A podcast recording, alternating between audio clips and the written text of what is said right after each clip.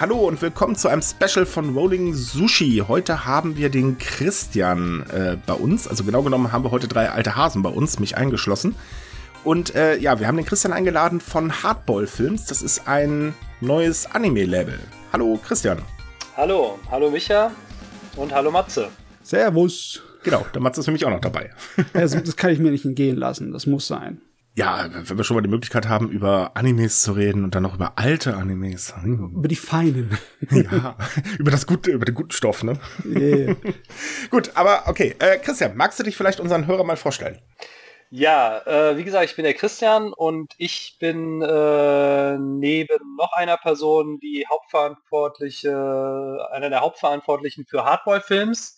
Das ist ein neues Filmlabel. Äh, wir ähm, sind nicht äh, explizit ein Anime-Label, weil wir auch äh, in Zukunft auch in andere Genres und andere Bereiche uns vortasten wollen. Oh. Aber natürlich äh, mit meiner ähm, meinem Hintergrund, äh, der ganz klar im Anime liegt, haben wir natürlich einen ganz klaren Fokus auf Anime.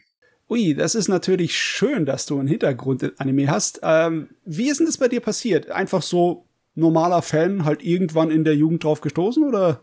Nee, gar nicht. Und zwar, ich bin durch meine Eltern 1984 äh, nach Japan ähm, gegangen. Ui. Also da war ich äh, 1984, da war ich äh, sechs oder sechseinhalb und habe dort von 1984 bis 1990 in Japan in Tokio gelebt. Ähm, war dort zwar auf der deutschen Schule Tokio, aber habe dann sozusagen dann quasi mit der Pike äh, durch Manga, Anime, Japanisch gelernt. Also ich bin quasi in der, äh, in der Hochzeit des Animes, also da, wo sozusagen auch äh, in Japan äh, Anime, der Anime-Boom, der erste Anime-Boom losging, damit bin ich quasi aufgewachsen. Ja, in der, in der Zeit des VHS-Booms bist du dahin aufgewachsen. Ich, ich bin richtig neidisch, muss ich mal sagen. Ja, auf jeden Fall. Also ähm, ich muss auch sagen, das war wirklich auch eine goldene äh, Kindheit. Ich meine, da können wir später nochmal im Detail drauf äh, äh, eingehen. Es war halt wirklich als, äh, ich meine, du bist als sechs, siebenjähriger und es läuft halt äh, Anime. Ich habe mir als Dragon Ball, als Manga rauskam, habe ich mir den ersten Band gekauft und dann die äh, auch äh, Hokuto no Ken, also Fist of the North Star, alles, äh, also durch die Bank. Ne? Und ich habe wirklich äh, das von der ersten Stunde mitgenommen gekommen und äh, war einfach ein, ich muss gar nicht mal sagen, ich war kein Nerd, aber es war halt so die Alltagskultur als Kind dort. Ja klar, ja klar ähm, damit ging, ging halt alles einher. Dann mit, ging einher äh, die ferngesteuerten Autos von, äh, ne, von dieser bekannten Marke, Tamiya, kann ich ja sagen. Da gab es dann noch die batteriebetriebene Version Mini Yonku, da gab es dann auch ein Manga und ein Anime dazu und ich habe das alles gelebt. Ich habe mir die gekauft, habe die getuned, äh, ne, so alles, was man als, als äh, Kind äh, in Japan macht. ja, ja, aber irgendwann ging es doch dann nach, nach Deutschland zurück und irgendwie, ne, als du dann nach Deutschland zurückgekommen bist, da war es in Deutschland noch ziemlich mau mit, mit Anime und Manga, oder? Definitiv. Ich bin 1990 zurück, aber in der Tasche, das ist auch eine ganz lustige Geschichte, hatte ich einen, äh, den Gameboy. Der war uh. noch oh. nicht draußen in, äh, in Deutschland. Ich glaube, der kam dann irgendwie Ende 1990 raus. Also ich ja, hatte den ja. Anfang 1990 dabei. Und ich kann mich noch erinnern, ich habe den dann irgendeinem bekannten Freund von mir äh, ausgeliehen und der hat den dann mit auf Skifreizeit genommen und hat den da gegen Geld dann anderen äh, Kindern ausgeliehen. Weil es einfach, es war ja ein Unikum, es gab's nicht. Ne? Du hattest ja. eine, eine, mobile Konsole mit einfach schon äh, geilen Spielen drauf. Ne? Also Genau, wir sind zurück nach Deutschland. Äh, für mich war das natürlich erstmal Kulturschock irgendwie von äh, Japan so, ne, dass das äh, gelobte Land quasi äh, äh, Entertainment-Kultur zurück nach Leverkusen. Oh. also äh, in die äh, Bayer äh, Chemiestadt. Das war für mich halt wirklich ein Schock. Und ähm, genau, ähm, ich habe dann zwar noch ähm, wöchentlich, also Düsseldorf war nicht in der, äh, weit weg, habe dann noch wöchentlich äh, Japanisch weitergemacht in so einer Kumonjuku, ne, das sind diese japanischen äh, Nachhilfeschulen, wo mhm. normalerweise in Japan noch irgendwie Mathematik eingedrillt wird, aber man konnte da auch noch weiter irgendwie so Kanji-Unterricht nehmen, da habe ich dann noch weiter war ich sogar ziemlich diszipliniert, habe dann noch zwei, drei Jahre Kanjis äh, weiterhin gelernt. und dann war aber dieses Japan-Ding so ein bisschen weg. Also ich habe dann zwar noch ähm, sehr lange Baseball gespielt. Das ist auch meine, das ist die Leidenschaft, die ich vornehmlich aus Japan mitgenommen habe. äh, ganz lange Baseball gespielt.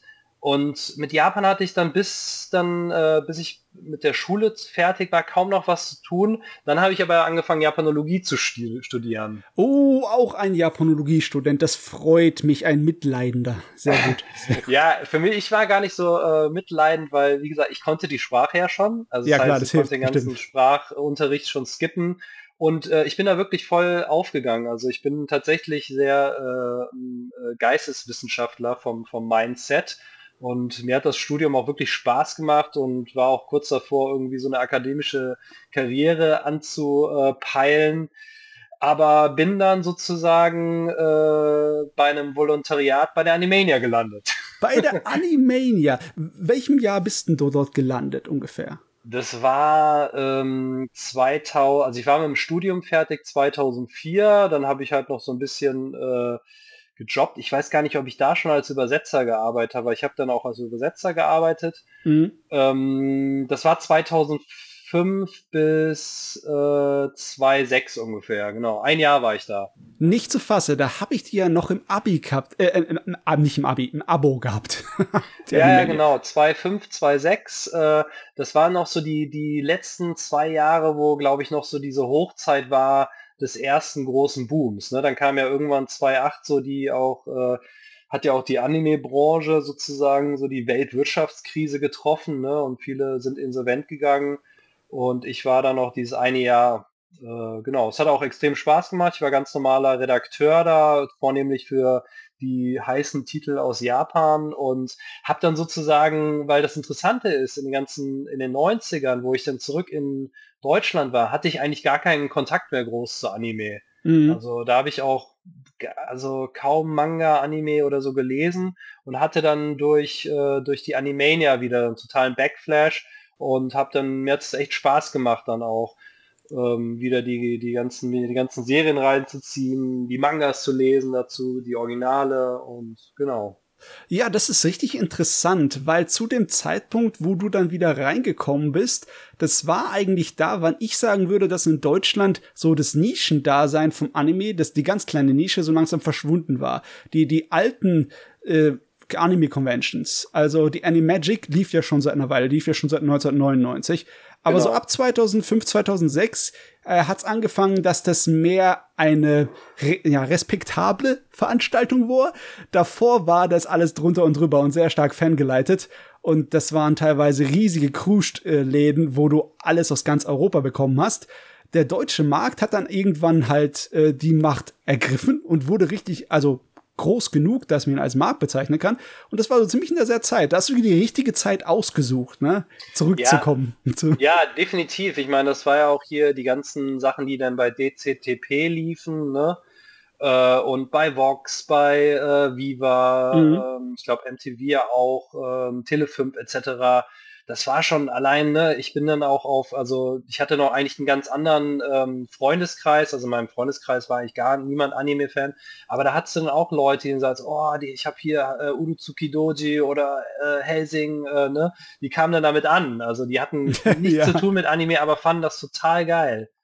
Und äh, das hat sich ja jetzt noch mal mehr verstärkt. Ne? Also wenn ich, ich spiele immer noch Baseball und da treffe ich dann auch immer auf Jüngere und da ist, hat jeder seine Animes geguckt. Ne? Das ist mittlerweile auch äh, für, sage ich mal, Leute, die in Anfang 20 sind oder so, das ist auch deren Jugend gewesen. Ne? Also ist äh, jetzt normal, ne? Früher normal, musste man genau. das ja. Früher musste man einem das erklären, was das für ein Zeichentrick war, den man im Fernsehen gesehen hat. Ich meine, ich habe Saber Rider mit Lieben geguckt, aber ich habe keinerlei Blasen, keine Ahnung gehabt, dass es aus Japan ist und anders als die anderen Comics wäre. Ne? Ja, ja, definitiv. Ja. Äh, nee, das ist halt schade in, in äh, Deutschland. Ich meine, ich bin schon immer durch meinen Bruder, der ist sieben Jahre älter, der hat mich schon relativ früh so an so französische Comics äh, hingeleitet. Das heißt, ich habe schon mhm. als Kind, habe ich, äh, mir wurde nicht irgendwie aus Büchern vorgelesen, mir wurde irgendwie aus, äh, äh, Asterix und Obelix und ähm, wie heißen sie alle, Masipulami und sowas vorgelesen. Und Clever und, und Smart, ne? Clever ja. und Smart, genau, Clever und Smart und äh, Spiro und Fantasio. Und ich meine, ne, wenn du dir Frankreich anguckst, da ist das ja auch Alltagskultur. Da wird da nicht ja, irgendwie naserümpfend irgendwie drüber äh, drauf geguckt. Und das ist halt immer noch hier mit Anime und Manga, da wird immer noch irgendwie so pikiert. Äh, ja, Comics, ne? Comics mit Ausnahme von äh, dem lustigen Taschenbuch sind hier immer noch verpönt. Ja, ich meine, selbst das lustige Taschenbuch ist ja doch irgendwie, wird ja dann an bestimmten Generationen, Mickey Mouse wird dann so als äh, kulturimperialistisches Gut aus Amerika gesehen. Ne? Aber ich, weiß, ich weiß halt nicht, was die da verdrängt haben sollen. Ne? Da gab es ja nichts. Also Nee, hey, Lego wirklich. wird auch bekanntlich äh, verurteilt als klaut euch die Fantasie und so weiter und so fort. Also unglaublich. ja gut, aber Animes ähm, waren ja gerade zur damaligen Zeit wirklich extrem verpönt. Äh, also ich erinnere mich liebevoll noch immer daran, Papa, ich, da ist ein toller Film im Kino, lass mal hingehen. Ähm, ich weiß nicht, wer davon geschockter war. Also eigentlich, äh, klar, gut, mein Vater war extrem geschockt und die Tracht Prügel danach war auch lustig, weil irgendwie fand er Akira doof. Verstehe ich gar nicht.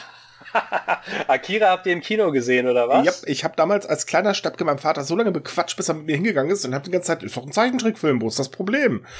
äh, fand er dann nicht mehr so lustig und ihm wurde vor allen Dingen dann zum Schluss ein bisschen so, oh mein Gott, das zeige ich gerade meinem Kind. Aber wann, äh, ich meine, Akira, wann ist der rausgekommen? Äh, ähm in Deutschland, ne? Das war 1992. Der Michael ist gerade in die Vergangenheit zurückgereist. Yep. okay, 1992. Ähm, Okay, dann warst du ja aber auch, ähm, da warst du ja schon 15 oder so, oder?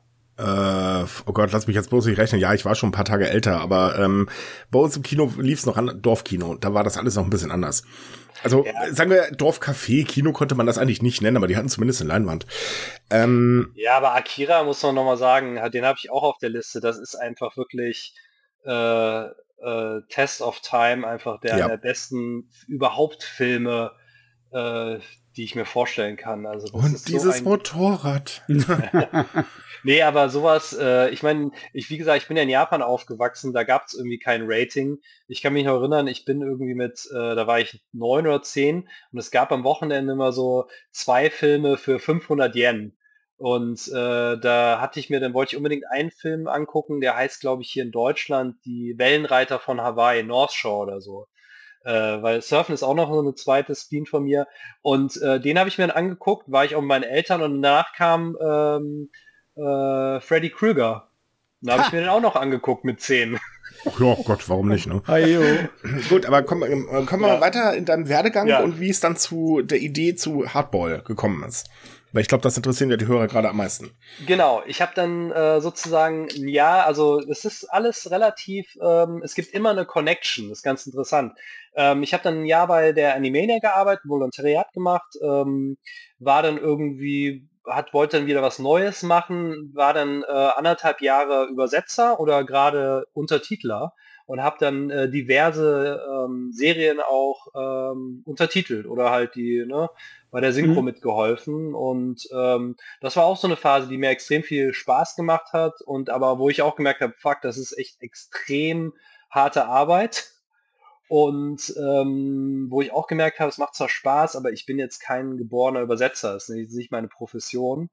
Und ähm, bin dann äh, Ende der 2009, äh, also 2005 hatte ich Volontariat gemacht bis 2006, dann war ich zwei, drei Jahre, wie gesagt, Übersetzer und dann 2009 bis 2013 habe ich ähm, für die Nachrichtenredaktion von dem japanischen Fernsehsender als Nachrichtenredakteur gearbeitet. Also ein ganz anderes Feld. Ui. Mhm. Was mir aber auch ziemlich zukam, weil ich sehr politisch interessiert bin.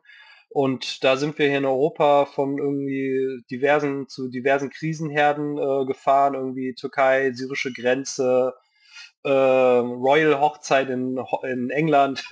Was für ein Krisenherd. ja, waren auf jeden Fall auch viele Leute. Oder irgendwelche japanischen Fußballer-Interview. War auf jeden Fall spannend. Ähm, war aber, muss man auch sagen, eine japanische Firma. Also äh, ne, ein anderer Vibe sozusagen. Und ähm, nach den vier Jahren ähm, hatte ich mir dann auch gedacht, okay, ich ähm, möchte gern wieder was Neues machen. Und da hatte mich dann der, äh, der quasi Besitzer von Nippon Art gefragt, ob ich nicht Lust hätte, äh, bei ihm äh, arbeiten zu wollen für sozusagen im Bereich äh, Lizenz, Einkauf, Produktion etc. Und ich dachte, okay, ich kenne alle Filme aus den 2000er Jahren, Serien, äh, hat mir damals Spaß gemacht, äh, warum nicht? Und genau, dann habe ich von 2013 bis Ende 2019, nee, bis, äh, was haben wir jetzt aus? Bis Ende 2020, genau, äh, bei Nippon Art gearbeitet und war da eigentlich äh, sozusagen für den Einkauf äh, von Lizenzen zuständig, für den Weiterverkauf an Streaming-Seiten etc. pp. Ui, meine Güte, da ist ja jetzt äh, deine größte Erfahrungsbrocken ist ja dann im, äh, in dem Bereich gewesen, ne? Bei deiner Karriere. Meinst du jetzt äh, Nippon Art? Ja, also das sind ja dann hier sieben Jahre am Stück. Das ist also etwas, das dir anscheinend gelegen hat, ne? Ja, ja, definitiv. Hat auch echt mega Spaß gemacht. Also ich will die Zeit auch gar nicht missen. Da ist auch, äh, es war wirklich eine extrem tolle Zeit. Äh, es hat einfach auch Spaß gemacht, wirklich die, äh, die Titel, die wir rausgebracht haben bei Nippon Art, das waren wirklich, äh, ich glaube, da gab es so wenige Ausnahmen, wo ich jetzt, äh, wo ich sagen würde, ah, das war jetzt nicht so meins. Ne? Und äh, ich meine, ihr kennt ja das Portfolio und da waren einfach das ja. Best of irgendwie 2000er dabei, ne, was jetzt so Katalogtitel ja. angeht. Das heißt, also. du bist daran schuld, dass Nipponak ganz viel Geld von mir bekommen hat? ja, jetzt ich nicht alleine, aber ähm, ähm, sagen wir mal so, ähm, das war natürlich auch immer zusammen abgestimmt. Wir haben das natürlich auch intern immer besprochen. Ähm, aber ja, also da, ähm, das hat einfach Spaß gemacht, ne? Also ähm, Genau, und dann. Gut, und äh, dann jetzt die ganz große Frage, wie kamst du auf die Idee, hey, da mache ich jetzt was eigenes?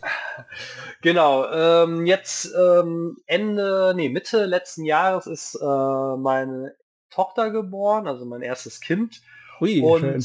genau, und dann habe ich mir gedacht, okay, ich muss jetzt auch mal irgendwie sieben, habe jetzt äh, sieben Jahre äh, hier durchgerattert und ähm, habe dann gedacht, okay, ich muss jetzt auch mal eine kleine Auszeit nehmen und habe dann sozusagen eine Elternzeit genommen und habe gedacht, okay, ich mache jetzt mal mein eigenes Ding, weil ich auch bei Nippon Art habe ich relativ autark gearbeitet. Also da war ich auch sehr, sehr relativ äh, selbstständig, eigenständig und habe mir gedacht, okay, ich kann das auch irgendwie ähm, in eigener Regie machen, wo ich dann vielleicht auch noch mal mehr äh, meine Flügel ausbreiten kann und genau und dann äh, hatte mich auch noch ein äh, alter ähm, Geschäftspartner angesprochen und mich auch gefragt, ja, hast du nicht Lust, was zusammen zu machen? Und ich hatte die Idee schon in meinem Kopf irgendwie rumschwirren, äh, da in meinem Kopf äh, rumgeschwört und dann haben wir gesagt, okay, lass uns zusammen äh, eine eigene, eine neue Firma gründen. Und so kam es zu Hardball Films. Und ähm, also ihr bringt halt Animes äh, auf den Markt und wollt halt auch andere Filme. Also speziell jetzt nur auf Japan äh, spezialisiert oder allgemein? Ähm, genau, also eigentlich ist es schon so die, die, äh, die Richtung ähm, Asien. Ich meine, äh, ich hatte jetzt auch schon, als ich äh, die ersten News über äh, Emma, eine viktorianische Liebe gesehen hatte, alle so, ah, was ist denn Hardball-Films für ein Name und so. äh, wir wollten definitiv irgendwie keinen spezifisch japanischen oder Anime-spezifischen Namen, weil ja, weil wie gesagt, ich habe auch verschiedene Interessen und äh, vielleicht kann es auch mal in Richtung China oder Korea gehen oder was auch immer und vielleicht auch Realfilm. Deshalb wollten wir halt irgendeinen Namen nehmen, der irgendwie relativ breit gefächert äh, ist. Und ähm, Hardball war einfach nur so ein, so ein Einfall, das äh, kommt eigentlich aus der englischen Sprache, da ist die ganze, ich weiß nicht, wenn ihr so englische Filme kommt, die ganze englische Sprache oder amerikanische englische Sprache ist voll von so äh, Baseball-Idiomen, ne? Also aus der yeah. genau, und äh, to play Hardball ist sozusagen ein so, das heißt irgendwie äh, Sachen ernst angehen oder ne, mal Tacheles reden. Und so kam der Gedanke, okay, dann nennen wir uns einfach Hardball-Films. Und, ähm, und da war dann sozusagen ist noch die Connection zu meiner Baseball-Liebe und halt irgendwie, ich meine Hardball, also Baseball ist beliebt in, in Japan, in, in Südkorea, in anderen asiatischen Ländern, in den USA, ne, gibt es ja auch Filme, wer weiß, also. Eigentlich hätte ich sofort schnallen sollen, dass das was mit Baseball zu tun hat, Aber irgendwie habe ich zum ersten Mal gedacht, das sind bestimmt in ein Label, das Actionfilme verbringt hier, so irgendwie 80er Jahre Hongkong-Action, sowas. ja, nee, das ist wirklich, ähm, ja, das kam aus dieser, aus einer Laune heraus und ähm, ich finde den ganz, echt ganz Hey, die Namen aus einer Laune heraus sind immer die besten. Sumikai. Genau, genau. Nee, ja. deshalb, also wir wollten jetzt keinen spezifischen Anime-Namen und ähm, ja, so kam es dann zu Hardball-Films. Ja, genau. wunderbar. So, und ähm, du sagtest ja schon, eure erste Lizenz ist ähm, Emma, eine viktorianische Liebe. Wieso gerade der Film? Äh, die Serie. Ähm, ja, das, da kamen wir irgendwie darauf, ähm, weil, also mir gefiel der damals schon, ist jetzt wirklich ein komplett ne, äh, anderes äh, Genre, als was ich sonst mal rausgebracht habe. Mir gefiel der damals schon äh, sehr gut, äh, der Manga wie auch ähm, der Anime. Und ähm, da war einfach die Connection Art zu den Lizenzgeber schon immer ganz gut. Und ähm, zudem war das auch ein Titel, äh, wo sozusagen in Deutschland damals die DVD rausgekommen war, aber es jetzt halt äh, schon ein Blu-ray-Release sozusagen äh, äh, gibt, nur noch nicht in Deutschland. Und dachte mir, okay, das ist doch ein spannendes Thema, was wir dann auch erstmals sozusagen hier in Deutschland auf Blu-ray rausbringen können. Oh ja, das ist so eine Sache. Bei vielen alten Titeln, da hat man selbst als Fan von alten Animes nicht immer die Überblick, wann da mal eine Blu-ray rausgekommen ist. Manchmal überrascht's mich, wie viel Blu-rays da schon draußen sind, aber halt klar, äh, nicht in Deutschland. Die sind dann teilweise, da sind noch Sachen aus der VS-Zeit, so wie alte Filme, so wie der alte Fist of the North Star Film ist ja auch auf Deutsch rausgekommen, mhm. genauso wie die zwei Pet Labor Filme oder sowas, ne? Richtig, ne? Ja dass die Pet Labor Filme auf Blu-ray noch zu bekommen sind, zwar nicht alle, ich glaube nur der zweite und dritte ist in Deutschland zu bekommen, aus irgendeinem Grund der erste nicht, aber mhm. das ist noch nachvollziehbar. Aber sowas wie ein Fist of the North Star, das ist dann, äh, ja, das findet man in Deutschland nicht mehr. Äh, außer natürlich, du findest die VHS irgendwo gebraucht. ja, das ist halt wirklich, also wenn der, ähm, wenn das ein in Japan erfolgreicher Titel ist, dann, also ich habe das, das, das war auch mal meine Hauptaufgabe oder was mir auch echt nur extrem viel Spaß gemacht hat, irgendwie dann äh, Japan, Amazon durchzuforsten und zu schauen, okay, was ist da an alten Titeln auf Blu-ray erschienen und die werden ja dann sozusagen, da wird dann wirklich das alte Band neu abgetastet, ne, und dann äh, HD remastered. Äh, mhm. dann gibt's halt noch die ganzen ähm, ja, Upscales halt auch, ne? Also ich weiß, also ich bin da immer so, ähm, ob denn sozusagen die, die abgetastete Version dann so das Ultima Ratio ist, äh, ich finde beides okay, ne? Also also im Notfall nehme ich alles, solange es besser aussieht als die vorherige Fassung. Ne? Ja, das stimmt, das also stimmt. Ja. Lass ich mir das auf jeden Fall gefallen. Dann bin ich auch bereit, dafür Geld auszugeben. Und ich muss schon sagen, dass ihr euch Emma gewählt habt für den ersten, das, das, mm, da wirkt einem schon so. Da bekommt man den Eindruck, dass ihr so die, die feinen, die Kritiker Meisterwerkchen euch raussucht. Weil ich finde besonders die Mangaka und ihren Manga, finde ich, ist, gehört zum Besten, was Japan in den letzten 10, 20 Jahren rausgeballert hat. Also die ist mhm. wirklich ein, äh, eine Meisterin ihres Fachs. Das ist toll. Ja, das ist wirklich das Ding, ne? Ich meine, da sind wirklich noch so, ähm, ja, mir, mir fällt der, der, der deutsche Hidden Gems gibt's ja, ne, den Begriff, ja. die, äh, die, wie sagt man, versteckten Juwelen, ne? Oder die, genau, die, da gibt's noch eine Menge andere Titel, wo die sozusagen auch untergegangen sind, ähm, zu einer bestimmten Zeit, wo niemand irgendwie ähm, auch die Fanszene auch gar nicht mehr so manche Titel auf dem äh, sozusagen im Blick hatte. Ja, ja. wo man sagen muss, also ich werde jetzt nichts Konkretes für sagen, äh, aber die wir auch schon äh, angeleiert haben, ähm, die wirklich toll sind und wo es sozusagen wirklich nochmal, äh, wo für mich auch immer noch spannend ist, nochmal die Leute drauf zu bringen, das ist einfach ein toller Titel, guckt euch den an, der hat zwar vielleicht schon irgendwie 15, 20 Jahre auf dem Buckel, aber der ist einfach trotzdem toll. Und was das ja wirklich auch das Tolle am Anime ist, das muss man auch immer wieder sagen, jede Periode des Animes hat ja seinen eigenen Zeichenstil. Oh, Backe, ja. Die ja. 90er sind sowas von, äh, die kannst du nicht verwechseln mit den 80ern oder Gena 2000 Genau, und die, die 2000er haben ja auch wieder ihren besonderen Stil. Und das finde ich ja auch das Tolle. Deshalb macht es ja auch Spaß, dann sozusagen die verschiedenen Animes zu gucken. Deshalb finde ich gerade jetzt, ich meine, wenn du jetzt irgendwie, ähm, ja, okay, es gibt jetzt nicht so viel Comic-Animation von früher, jetzt die aus dem westlich, aus dem Westen, aber da mhm. wirken, wirken dann viele schon so altbacken. Aber wenn du dir so, ich meine, bis in die 80er Jahre zurückgehst ähm, bei Animes, da ist jede gerne, also jede Epoche ist irgendwie immer noch äh, up to date. Also ich meine, ähm, ja, auch nochmal ein Nippon-Art-Titel, den ich auch super toll fand, äh, hier Royal Space Force.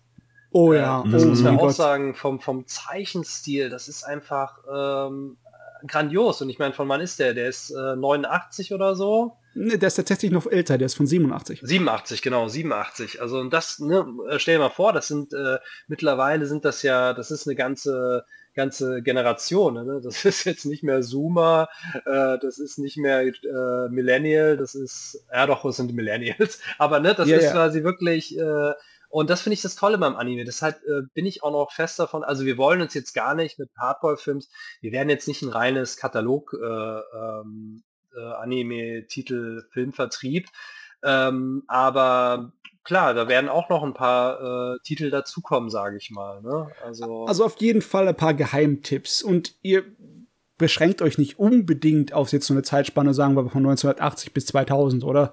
nee, genau, genau. Also wir sind, wie gesagt, noch an ein paar anderen guten Sachen gerade dran und schon fast, äh, ich kann jetzt heute noch nichts irgendwie öffentlich machen, aber ähm, das ist wirklich breit gefächert. Also, aber wir werden auch, auch äh, wir sind auch interessiert an neuen Titeln, ne? Also das definitiv auch. Ah, okay, alles klar. Äh, Das wird dann aber ein schön breit gefächertes Programm dann, ne? Das wird noch äh, wesentlich äh, breiter. Da kann ich jetzt leider auch noch nicht so viel zu sagen, aber das wird definitiv noch ähm, breiter, ja. Ja, aber jetzt äh, rein hypothetisch können wir Ja. vielleicht drüber reden. So, so ein paar Geräte, wo du sagen wirst, ach, die würde ich doch gern wieder in Deutschland haben, wenn ich das hinbekommen könnte. Gibt es so ein paar, die bei dir so gleich auf der Zunge liegen? Ja, da kann ich jetzt gerade wir wirklich leider nichts zu sagen. Lasst euch einfach überraschen. Ah, Okay, okay, okay. Dann, dann steche ich auch nicht weiter hinterher. Das muss ja Genau. nicht sein. Aber ja, ähm, es gibt ja schon mittlerweile sehr, sehr viele Anime. Ich habe mal nachgeguckt, wir sind ja über 4500 bisher, seitdem die Anime-Industrie angefangen hat in den 60ern. Und äh, das ist nicht jedes, nicht jedes äh, Jahrzehnt ist da gleich gewesen. Ne? Bis zum Jahr 2000 hat es dann insgesamt so, so ein bisschen mehr als 1100 Animes gegeben. Und dann sind in den letzten 20 Jahren sind die restlichen 3500 dazugekommen. das ist unglaublich. Also deswegen, es, äh, da ist schon eine riesige Auswahl und da gibt es garantiert eine ganze Menge, was gerade in Deutschland nicht mehr aktuell ist. Und ich denke mal, dass auch Chancen hat. Wie zum Beispiel, im Moment ist ja sehr, sehr groß die Parallelwelt Fantasy, der Isekai Ja, am Isekai, Laufen. ja, ne? ja. Es gibt, es gibt auch einige Isekai-Fantasy-Geschichten aus den 90ern, ne? Mhm. die natürlich ein Stück anders sind, weil sie nicht äh, zum Beispiel die Rollenspiel ähm, Stereotypen äh, verwurzeln. Aber es gibt da einige, die, ich weiß gar nicht, ob die in Deutschland, doch, ein paar Sachen sind in Deutschland rausbekommen. Ich habe nämlich bei mir noch im Schrank was von El Hazard Ah, als ja, DVD stehen. Ja. Aber das ist zum Beispiel so etwas, was du jetzt in Deutschland nur noch gebraucht, wenn bekommen kannst, ne? Wenn du dir die DVDs einzeln zusammen sammeln könntest, ne? Wenn Ja, du ja. es gerade so schaffst, ne? Ja, El Hazard ist auch so ein äh, Titel, den jetzt wahrscheinlich nur noch so Leute äh, unserer äh, ne, Generation, so die, sag ich mal, äh, Ende 30er, an, Anfang 40er noch kennen. Ne? Mhm. Also Ja. äh, der ähm, genau. Aber wie du schon sagtest, also ich, äh, er hatte mir ja nochmal diese Tabelle hier geschickt und ich hatte ja auch heute Mittag nochmal geguckt, was habe ich denn so in den 80ern so an Animes geguckt und mir ist dann aufgefallen, wie wenig da rausgekommen ist pro Jahr. Das waren irgendwie ne, 20, 30, also 30 pro Jahr. Ja. Also absurd. Also wirklich, ne, das ist ja noch nicht mal eine Season hier in, in, in, in Japan. Nee. Und deshalb, ich habe das eigentlich fast auch alles geguckt dann, ne? Also jetzt nicht die 30 dann pro Jahr, aber ich habe einen Großteil dann sozusagen in den 80ern dann auch alles äh, geguckt. Also, Ja, ich meine, in der letzten Zeit hat sich ja Anime wirklich zum absoluten Exportschlager entwickelt. ja. Ähm, ist ja mittlerweile auch wirklich sehr, sehr wichtig für die japanische Wirtschaft tatsächlich, äh, auch wenn man es gar nicht glauben mag. Ähm, aber kommen wir mal zur Qualität, weil wenn wir jetzt schon äh, drei alte Hasen hier sitzen haben ähm, und wir haben ja verschiedene Stile miterlebt, man sieht das übrigens sehr, sehr gut immer an den Charakteren, wie sich äh, Anime weiterentwickelt hat oder verändert hat. Ich weiß jetzt nicht, ob man immer Weiterentwicklung sagen kann. Aber ähm, was würdest du sagen, ist, oder, ähm, ja, wie soll ich das sagen? Also nicht, was du lieber guckst, sondern ähm, was findest du charmanter vom Stil her? Also eher wirklich die Älteren oder sagst du, ach nö, das Neue, was rauskommt, ist eigentlich auch alles ganz super? Ja, ich meine, jede Epoche hat so seinen eigenen Stil, ne? Wenn man sich gerade die 80er anguckt, da sieht auch alles relativ ähnlich aus, ne? Also ich kann mich auch noch erinnern, als Kind habe ich auch mal versucht, irgendwie äh, äh, Kyriding, äh, ne, Son Goku oder hier Puaru nachzuzeichnen. Das war relativ einfach. und ähm, Hauptsache große Augen. Genau, Hauptsache große Augen, Hauptsache große Augen und eine kleine Stupsnase, ne? Das ah war ah ja, so stimmt, Ding. genau, das war es ja auch noch. Genau, genau. Hauptsache große Augen und dann dieses, dieses Kira Kira, diese Sternchen äh, in den Augen, ne? Das war mhm. ja auch mhm. immer so äh, symbolhaft. Ähm, ja, ich meine, das, das kann man, äh, ich bin ja wie gesagt jetzt auch nicht mehr äh, 15 oder und gucke jetzt Animes äh, zum ersten Mal, deshalb hat man einen ganz anderen Zugang, ne? Wie wenn man jetzt irgendwie, weiß nicht, also äh, zum ersten Mal irgendwie eine neue eine Band hört, die früher super angesagt ha, äh, war, aber man hat schon tausendmal diesen Stil gehört. Ne? Deshalb kann ich das so schwer, ist mein Blick dann schon sehr subjektiv. Ich mag einfach ähm, bestimmte, sage ich mal, äh, Character Designer, die, wo ich sage, okay, das ist einfach unglaublich. Und da muss ich wiederum sagen, die gehören zum größten Teil der 2000er äh, Ära an.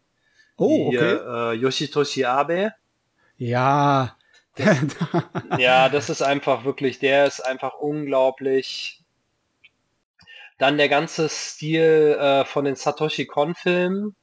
Ja, natürlich, die haben sich super gehalten. Ich glaube auch nicht, dass die jemals veralten werden. Nee, die, die sind, ja. Genau, die sind einfach grandios. Auch der Stil, einfach unglaublich. Also Satoshi Kon ist super. Und äh, Rangy Murata fand ich halt auch immer äh, super toll, den Stil. So, das sind jetzt, wie gesagt, äh, eher so in den 2000er zu verorten, aber die sind für mich, also gerade Yoshitoshi Abe ist so zeitlos, ne? Also ganz toller ja. Stil. Es ist unglaublich, wenn man mal schaut, welche Stile sich dann als zeitlos auch erweisen. So Sachen genau, wie stimmt. zum Beispiel von Sadamoto, dem Zeichner, der halt mit äh, Evangelion mhm. berühmt wurde der funktioniert ja heute auch ohne Probleme. Was natürlich auch daran liegt, dass äh, immer noch die äh, Anime von Gainax und Kara und äh, Evangelion halt noch groß im Kommen sind. Mhm. Aber auch so Sachen wie, ähm, also der Charakterdesigner von äh, Gundam. Mhm. Ja, ja. Dem seine Designs werden ja bis heute verwendet, genauso. Äh, zum Beispiel in Cabaneri of the Iron Fortress. Das ist äh, besonders die erste Episode. Da fühlt man sich zurückversetzt in eine andere Zeichenwelt. Ja, ja, genau, das stimmt, das stimmt. Ja, ja.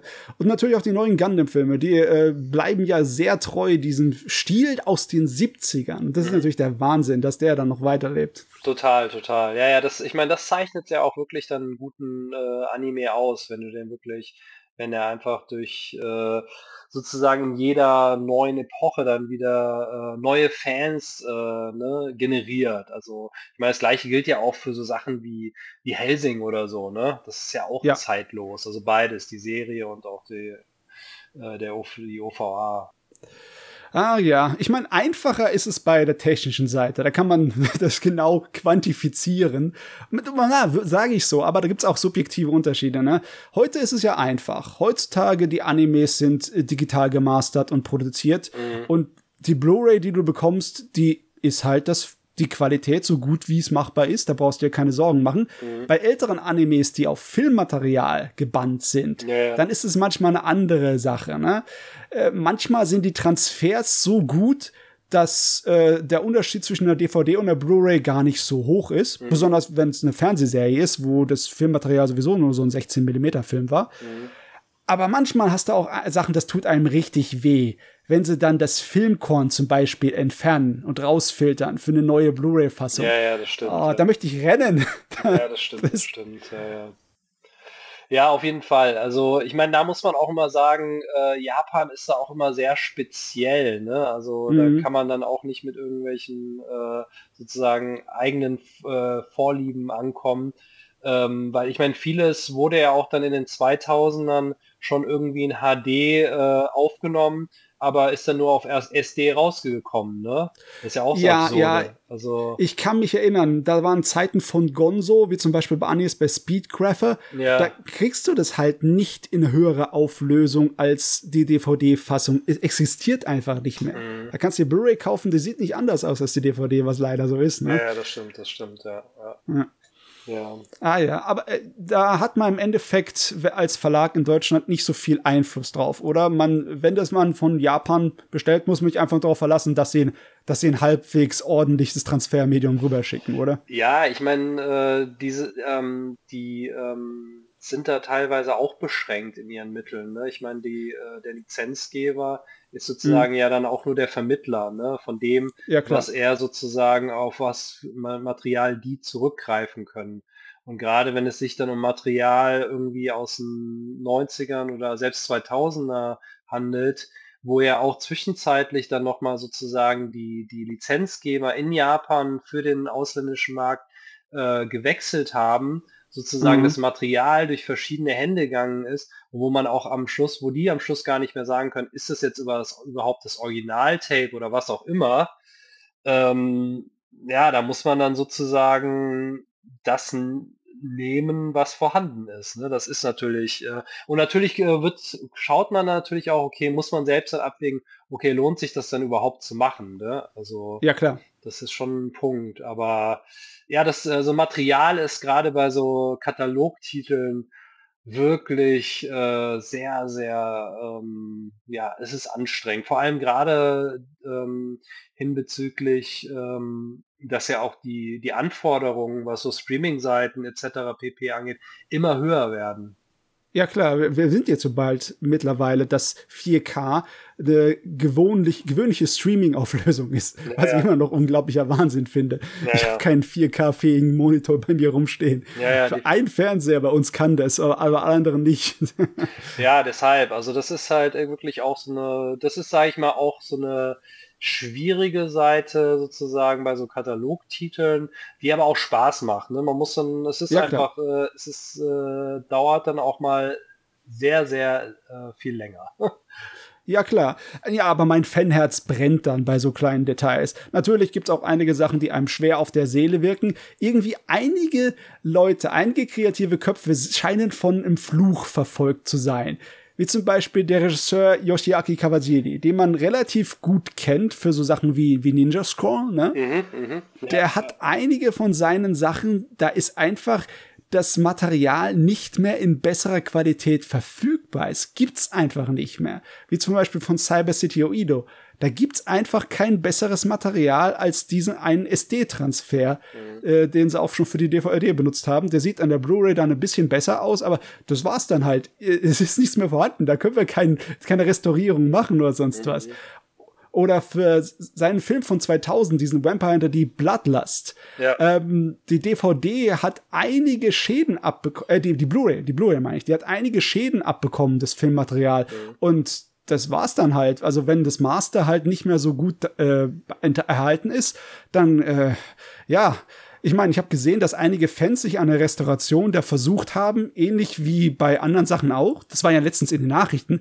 Fans, die sich an der äh, Restauration von dem alten Gynex Kurzfilm, den sie okay. damals auf den Messen gemacht haben, von Daikon dran versucht haben, mhm. die sind relativ weit gekommen. Und dann auf einmal hat dann Gynax gesagt, du Leute, wartet mal, wir machen das selber. Es wäre es wäre uns lieb, wenn ihr das nicht veröffentlicht werdet, denn wir arbeiten an einer offiziellen Restauration und das ist natürlich für den Fan hier so, ja, super! Und, und, und natürlich auch sehr selten und kostbar, dass Material, das so alt ist, noch remastert werden kann. Manchmal hat man einfach kein Glück. Manchmal geht es einfach nicht. Ja, also das ist halt wirklich dieser Punkt, den ich eben gerade erwähnt hatte. Ne? Das ist dann sozusagen, ähm, das, das kennt ihr sicherlich auch. Also viele, viele ähm, Film Produktionen in Japan sind dann vielleicht auch pleite gegangen oder dann ist das Inventar über eine, eine wurden aufgekauft und so sind dann halt auch viele Originalmaster ne, tatsächlich irgendwie nicht mehr auffindbar. Und man muss dann halt irgendwie auf eine Kopie zurückgreifen, die natürlich dann nicht mehr so äh, gut ist von der Qualität wie das Master, also das ursprüngliche Master. Und das gleiche hast du ja auch für deutsche Fassungen, ne? Für deutsche mhm. Schnittfassungen. Also das ist genau das gleiche Problem. Ey, wie gesagt, also bei ähm, wir haben auch noch einen weiteren schönen Titel in der Pipeline. Das, äh, das wird wirklich noch eine Menge, Menge Arbeit, was so, so äh, äh Technik angeht. Also ja. Aber Apropos eine Menge Arbeit. Ähm, ihr habt ja wahrscheinlich vor, für die nächste äh, Zeit, für die nächste Zukunft erstmal das alles nur untertitelt zu bringen. Oder stehen auch jetzt schon deutsche Synchros irgendwo auf den Plänen drauf bei euch?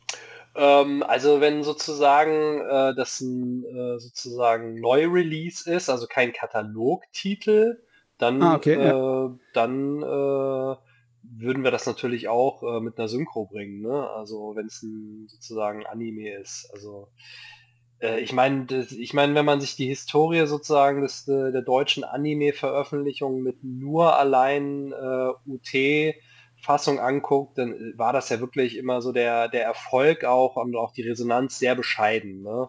Mhm, äh, ja. Da muss man ja sagen, ist die Community noch wirklich sehr, sehr synchroaffin in Deutschland, was ich auch verstehen kann. Ne?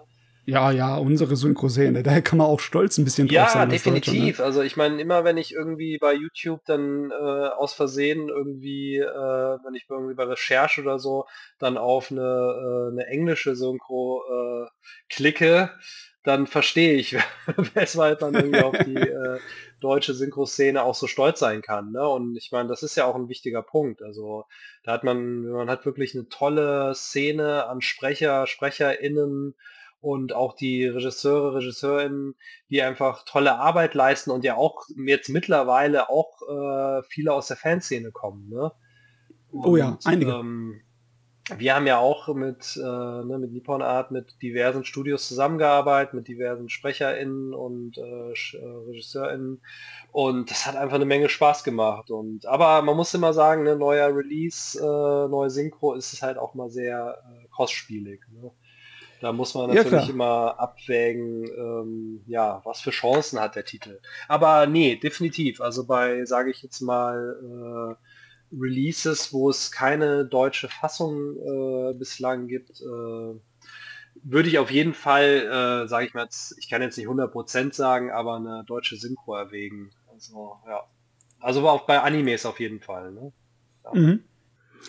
Gut, dann jetzt mal eine ganz andere Frage ähm, wir haben ja hier einige Publisher und die bringen ja sehr, sehr viel im Jahr auf den Markt. Ähm, ist es da nicht eigentlich riskant, sich als, äh, also zumindest auch Animes zusätzlich noch auf den Markt zu bringen? Ja, man kann jetzt natürlich sagen, okay, der, der, der, äh, die Kuh ist jetzt so ein bisschen gemolken, aber, ähm, also was jetzt Anime angeht, aber ich sage, würde jetzt mal sagen, ähm, was den deutschen Anime-Markt angeht, ist da auf jeden Fall noch ein Potenzial für so ein Label wie das unsere, was sozusagen, ähm, denke ich mal, nochmal eine ganz bestimmte Expertise hat, äh, die jetzt vielleicht oder einen bestimmten Fokus, der bei den anderen Labels jetzt nicht so, so im Zentrum steht. Und ja, also ich sehe da auch das Potenzial, besonders bei den Sachen, die einfach durch die, durch die Risse und Spalten gefallen sind. Ne? Ja, genau. Und natürlich Retro-Zeugs. Retro ist definitiv etwas, das immer wieder gut ankommt. Ich meine, sonst würden so Sachen wie dieser neue Streaming-Dienst, dieser englischsprachige dieser Retro-Crush gar nicht funktionieren. Sowas brauchen wir auch in Deutschland, muss ich euch sagen, hier. Mhm. Sauerei. Na gut, aber wenn man jetzt mal objektiv denkt, ist es ja so, die Generation hat sich ja mittlerweile gewechselt. Also sprich, wir gehören ja, wie gesagt, zum alten mhm. Eisen mittlerweile. Und äh, wir wissen ja, glaube ich, auch aus Erfahrung, dass äh, sehr viele alte Eisen-Animes äh, eigentlich ja, ich sag mal, nur noch so nebenbei gucken, wenn es hochkommt. Meistens ja eher weniger. Und es ist halt so, dass ähm, die äh, Generation von damals äh, zu heute natürlich dann logischerweise auch sehr stark auf neuen Krams eher abzielt, also sprich, äh, was halt aktuell läuft äh, und so weiter, gar nicht mehr so sehr auf ähm, ältere Sachen äh, aus ist, weil klar, ist natürlich auch unbekannt, aber sie sind ja auf was ganz anderes gewöhnt. Und siehst du darin eigentlich so eine, so eine Gefahr zu sagen, okay, das, das kann bei manchen Titeln schon dann auch nach hinten losgehen? Ja, ähm, jein, weil ich meine, der Punkt ist, was wir schon vorhin hatten, ist ein Anime ja zum Teil relativ zeitlos, ne?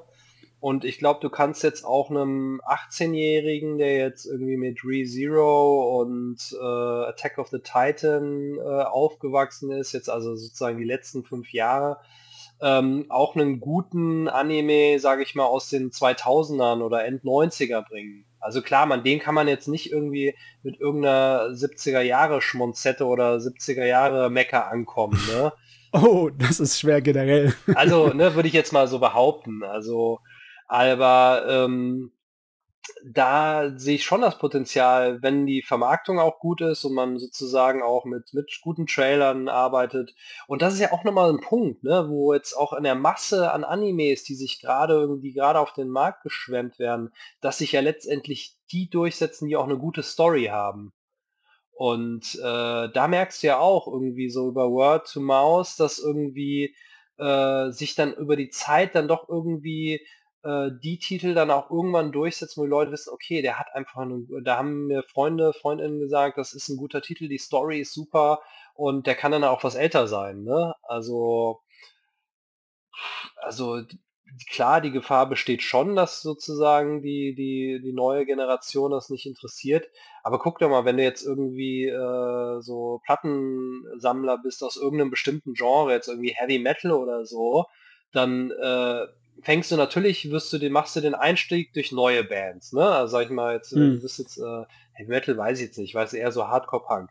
Du fängst jetzt erstmal mit den Bands an, die gerade aktuell super angesagt sind und dann sagt dir irgendwie jemand anders, ey, wenn du das magst, dann musst du aber auch die Anfänge aus den 80ern anhören und dann kaufen die sich natürlich auch die, die sozusagen den Ursprung davon.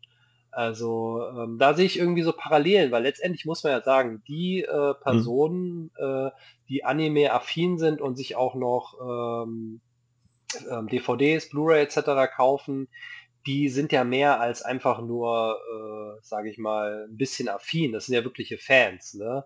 Ja.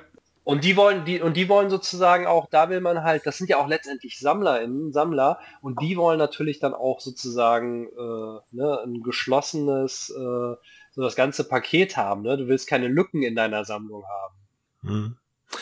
Ähm, und wie risikofreudig seid ihr äh, bei der Auswahl der Titel? Geht es da dann eher so in Richtung, okay, wir wissen, das ist einfach gut, das äh, war hier schon mal oder ähm, kam allgemein sehr gut an oder ist halt eine Art äh, von Geschichte, die ähm, hier allgemein sehr gut läuft? Oder sagt ihr halt auch, okay, wir würden auch auf Genres zurückgreifen, äh, die vielleicht ein bisschen kritischer sind, weil wir ja gerade zum Beispiel Gundam angesprochen haben. Äh, ist zwar beliebt, aber irgendwie funktionieren anscheinend die Serien hier in Deutschland nicht so ganz. Ähm, also seid ihr da eher offen oder orientiert ihr euch halt wirklich schon sehr stark daran, was halt in der Masse funktioniert? Ja, ich meine, wir starten ja jetzt eigentlich mit einem äh, Titel äh, Emma, der jetzt nicht wirklich sozusagen äh, ins Herz sozusagen der des irgendwie Action, äh, Horror, sexy, edgy äh, Genres äh, platziert wird. Aber zumindestens extrem was für genau, Romantikliebhaber. Genau, das ne? schon. Aber sozusagen ist jetzt, sage ich mal, auch außerhalb des, was jetzt sozusagen, wo die, die, die Hardcore-Fans ihren Fokus drauf legen. Ähm, ich meine, Gundam ist so ein Thema für sich. Ne? Ich meine, Mecha hatte es äh, in, in äh, Deutschland schon immer schwer, muss man sagen.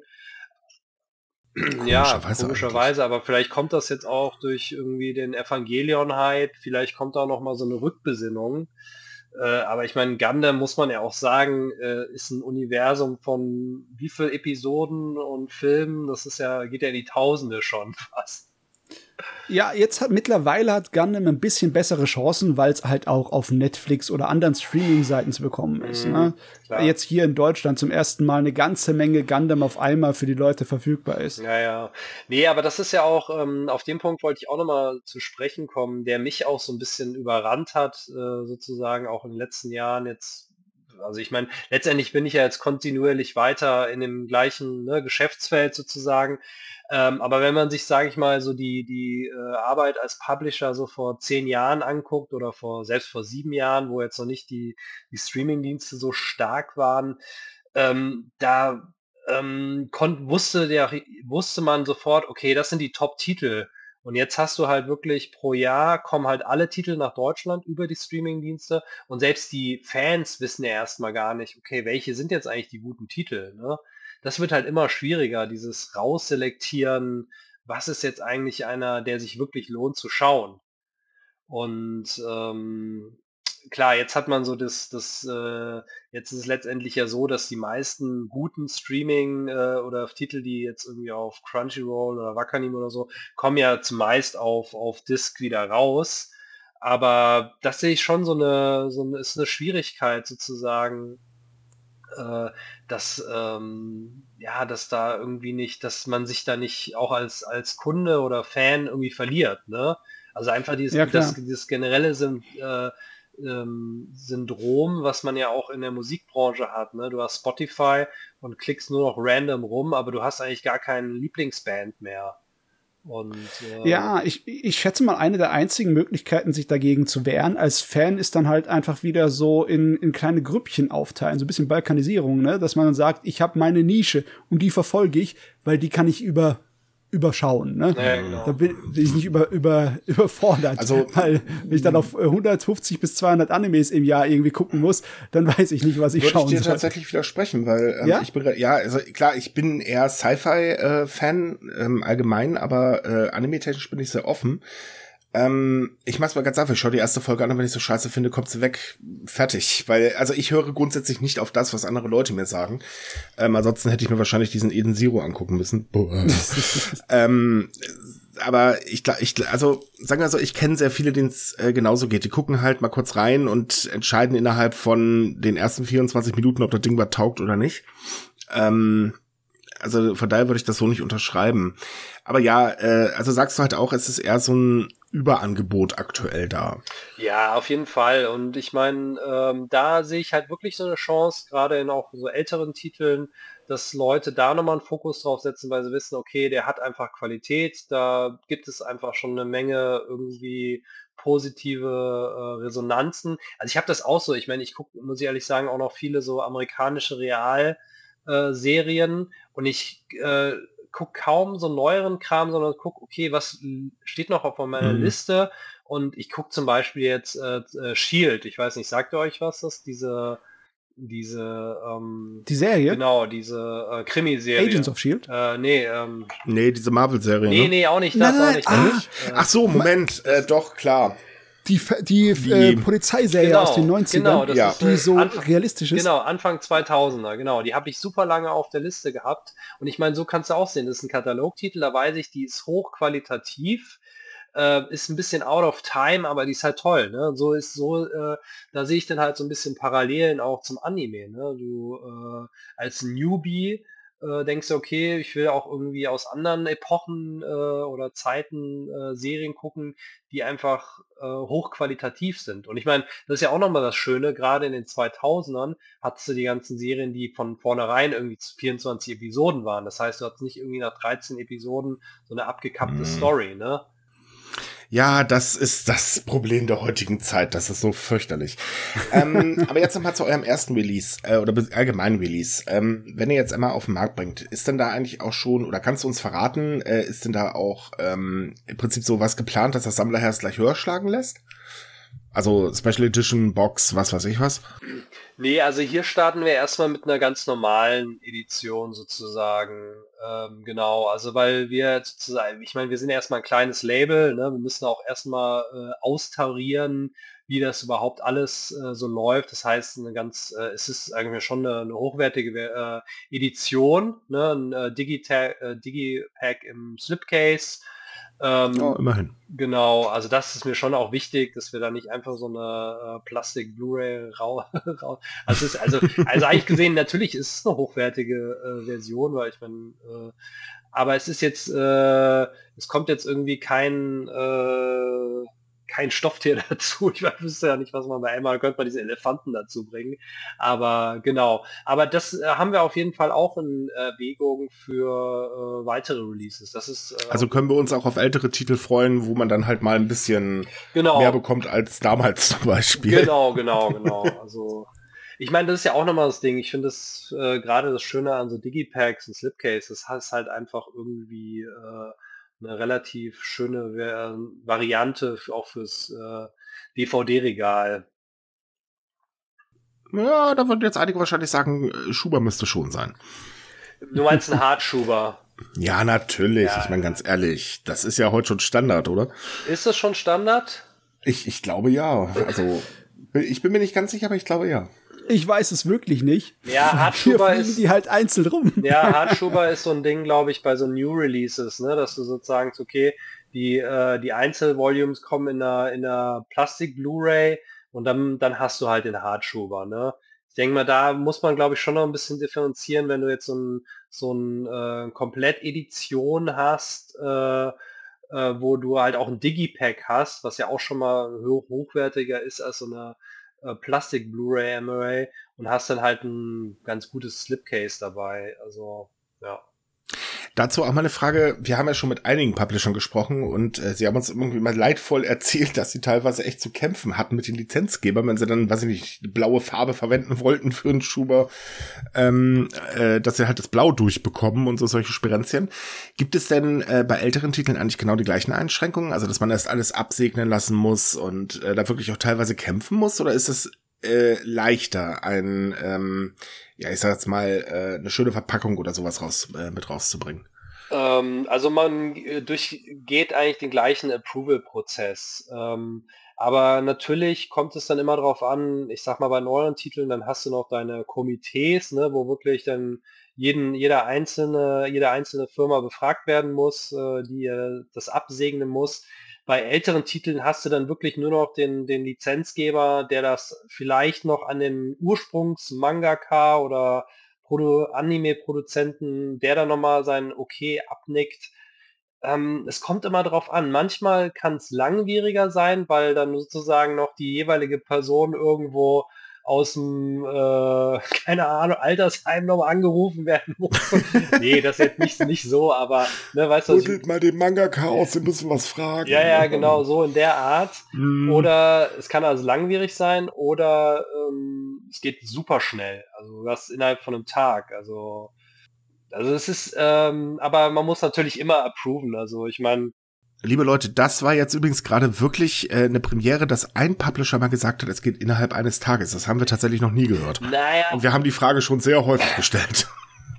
Also ich, ein Tag ist jetzt vielleicht zu viel, aber sage ich mal ein paar Tage. Ne? Also aber da muss man auch sagen, die meisten Publisher äh, sind ja, machen ja zu 99 Prozent neue Releases. Ne? Mhm. Aber selbst da gibt es auch manchmal so Überraschungen, dass innerhalb von ein paar Tagen kommt. Ne? Also, aber das, ähm, wie gesagt, bei, bei älteren Titeln ist eher das Problem, kriegst du überhaupt genug Bildmaterial. Ne? Also ich hatte auch schon Fälle ja, ja. früher, da wurden uns äh, Dias geschickt. Also kein, kein Witz, also wirklich Dias. Entschuldigung. Ja, also, das ist gut. ja, also wirklich Dias. Ah, also, ähm, ich meine, ich glaube, es gibt eine ganze Generation, die nicht mehr weiß, was Dias sind. Also. Ja, wir erklären es jetzt hier übrigens nicht für unsere jüngeren Zuhörer, aber sagen wir mal so, äh, es ist noch älter als eine Kassette. Ja. Ähm. Genau, und so, so muss man sich das vorstellen. Also es ist eher schwierig, ähm, ähm, Bildmaterial zu bekommen. Aber was ich ja, was ja auch in Zukunft auch schwierig äh, sein wird, äh, bei neuen Titeln in Japan, wenn, weil in Japan ist ja sozusagen der DVD-BD-Markt auch nicht mehr so stark. Das heißt, da kommen die mhm. Titel nicht mehr in vier Volumes raus. Und wenn dann in Deutschland irgendwie noch eine gute Serie in drei Volumes rauskommt und in Japan ist sie vielleicht in einem Volume rauskommt, wird es auch immer schwierig, äh, auch für neue Titel Bildmaterial zu bekommen. Also das hm. wird auch noch kommen, denke ich. Also Okay. Uiuiui, ja. Sowieso, die ganze Zukunft des Mediums ist sowieso ein Thema für sich. Da könnte man extra Podcast drüber machen. Ne? Können wir gerne bei Zeit mal machen, aber ich glaube, das lassen wir mal, weil wir sind fast ja, am Ende ja. angekommen und jetzt haben wir natürlich noch eine ganz spannende Frage. Ich glaube, das interessiert eigentlich vor allen Dingen mich erstmal nur. Ähm, was sind eigentlich deine drei Lieblingsanimes? Ich meine, wir haben jetzt so viel davon und von Epochen und so weiter gesprochen und jetzt mal Butter bei den Fischen. Mm. Oh, meine drei Lieblingsanimes. Ähm, interessanterweise bin ich ja tatsächlich ja äh, eher ein Manga-Typ. Also, ne, also ich würde, glaube ich, ähm, also ich gucke gerne Animes, aber ähm, dadurch, dass man irgendwie den ganzen Tag immer vom Rechner äh, sitzt, ähm, fühle ich mich mehr entspannt, wenn ich sozusagen Manga lese und hm. äh, könnte sozusagen eher da meine Favoriten nennen. Gut, dann machen wir halt eben drei Mangas. Nee, nee, aber meine Animes kommen auch. Also, drei Animes. Ähm, also, den schon, wenn wir jetzt äh, Filme oder Serien? Beides.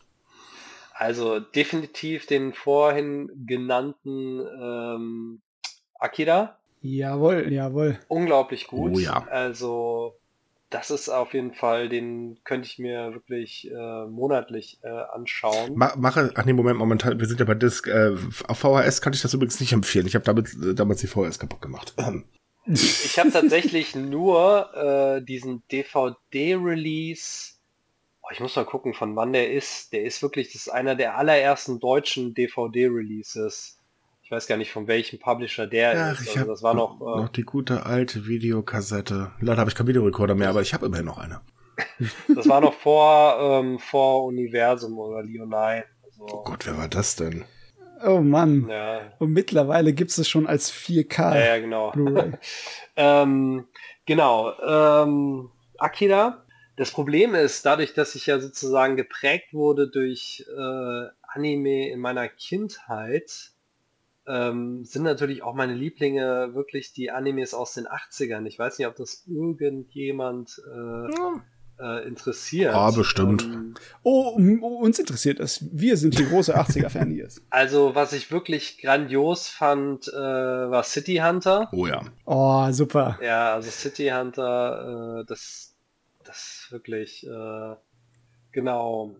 Ich finde es auch super toll, was City Hunter für eine Geschichte in Deutschland hat. Das kam ja damals auf dem Pay-TV in Deutschland raus. Mhm. Relativ früh, ne? Ja, das stimmt. Auf Premiere dann noch war es, ne? Hieß noch damals Premiere, ne? Ja, ja, Genau, stimmt. Premiere, ja, ja, stimmt, stimmt. Mhm.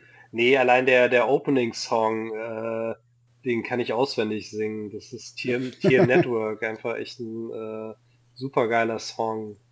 Ähm, oh, jetzt habe ich nur noch einen, ne? Du kannst auch gerne so noch mehr nennen, wenn du möchtest. Ja, also, ähm, wie wir es vorhin schon hatten, die ganzen Yoshitoshi Abe, Lane, ne, Serial Experience Oh, ja. Lane. Ich meine, der hat schon so viel vorweggenommen, ne, von dieser ganzen äh, Digital-Ära. Ne? Ich meine, der ist ja auch von, ist ja von 98 oder so. Doch, doch, der ist von 98. Also, wenn ich mir überlege, was für einen klapprigen alten PC ich in dem Jahr hatte und was die dann in Japan in Lane sich ausgemalt haben, wie die Zukunft aussieht. Genau. Also wenn man jetzt so neuere Serien oder Animes nimmt, bin ich ja auch immer noch in den 2000ern. Ne? Das ist für mich immer noch neu. Aber äh, da ist sowas wie äh, Ergo Proxy Hm. auch total highly underrated, also auch ein super Anime. Und ähm, ja, das, das ist einfach ähm, so, das sind so die, die Sachen. Und Satoshi Kon, ne? Also die ganze Reihe. Paprika, äh, Perfect Blue. Unglaublich, ja. Oh Mann, Satoshi Kon, das ist ein Ding. Da ist auch ein Film, glaube ich, gibt's jetzt in 4K. Ich glaube, Millennium Actress. Genau, Millennium? Actress gibt's für 4K, glaube ich, ja, stimmt. Wahnsinn. Ich habe noch keinen Anime in meinem Leben in 4K gesehen. Ich glaube, der ist der erste, den ich mir dazu mal reinziehen würde. Ich habe auch noch keinen in 4K gesehen. Ähm, nee, aber also generell ähm, bin ich auch immer wieder begeistert an ganz neuen Serien. Ne? Also da kann ich jetzt äh, sozusagen speziell keinen nennen, weil man wirklich ja gerade von der Masse überrannt wird. Aber da fand ich auch immer, oder das finde ich generell spannend an neuen Titeln, ähm, an der Recherche sozusagen und Lizenzierung, äh, das Tolle, weil ähm, die Vorlage ist ja meistens ein Manga. Hm. Und da ist einfach mal spannend zu gucken, okay, man schaut sich erstmal den Manga, ne, weil meistens wird man ja auch durch die Lizenzgeber mit dem Manga vorgeteasert, ne, hier, äh, der wird jetzt, kommt jetzt bei das Anime raus. Und es ist immer spannend, erstmal den Manga, Manga durchzugucken und dann später zu schauen, okay, wie ist es denn als Anime dann, ne? Ähm, also da bin ich auch nicht abgeneigt. Also ich finde da auch alle Genres von irgendwie so edgy, Comedy bis irgendwelchen äh, äh, brutaleren Sachen äh, finde ich eigentlich alles durch die Bank spannend. Ne? Das Ding ist halt immer, ne, auch ähm, ähm, die Sachen, die man selbst persönlich, ne, also ich bin jetzt wie gesagt auch schon Anfang 40, super toll finde, ist halt nicht unbedingt ne, so der Geschmack äh, der meisten anderen. Ah, ich weiß nicht so. Also ich habe da immer so eine positive, optimistische Einstellung dazu.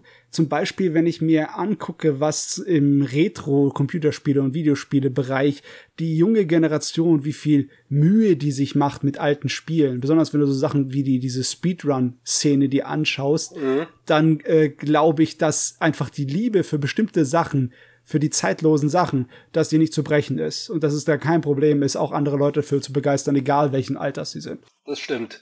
Aber, also da bin ich positiv eingestellt und optimistisch, muss ich sagen. Naja, warten wir es ab. so, ähm, liebe Leute, die unsere Stunde ist vorbei, damit sind wir durch. Ich hoffe, es hat euch Spaß gemacht und ähm, ja, Hardball kann man aktuell auf Facebook folgen, wenn ich mich gerade. Äh, Facebook, Instagram, Twitter und eine Webseite, ne, sind wir gerade alles sozusagen am Aktivieren und Aufbauen. Die Links findet ihr wie üblich in der Videobeschreibung. Dann vielen Dank an äh, Video, klar, Moment nochmal. Die Links findet ihr wie üblich in der Podcast-Beschreibung. Dann vielen Dank an dich, Christian, dass du da warst. Wir wünschen dir natürlich noch äh, eine gute Woche und vor allem viel, viel Erfolg mit eurem ersten Release. Ja, ich bedanke mich auch. Hat mega Spaß gemacht und äh, wenn ihr mal irgendwie da einen alten Hasen zum Quatschen braucht über irgendwelche äh, Mangas und Animes, die niemand kennt. Also wie gesagt, ich hätte jetzt nur eine Stunde über irgendwelche 80er Jahre Baseball-Mangas erzählen können, die niemand, niemand, die sicherlich keine einzige Person in Deutschland kennt, aber die ich geliebt habe. ähm, und äh, da gibt es einfach wirklich äh, endlos. Ja, dann machen wir es doch einfach so. Dann sagen, kündigen wir doch hier gleich einen weiteren Podcast bei Zeiten an, wo wir dann uns halt über die ganzen alten schönen Schwarten unterhalten. ja, genau. Das wäre mal Ich meine, Zeit genug finden wir dafür garantiert. Er könnte allerdings ein bisschen länger werden, befürchte ich. Oh, oh, oh. Das so, stimmt, das dann, stimmt. Liebe Leute, wünschen wir euch eine schöne Woche und bis zum nächsten Mal. Tschüss. Super, vielen Dank. Ciao. Tschüss.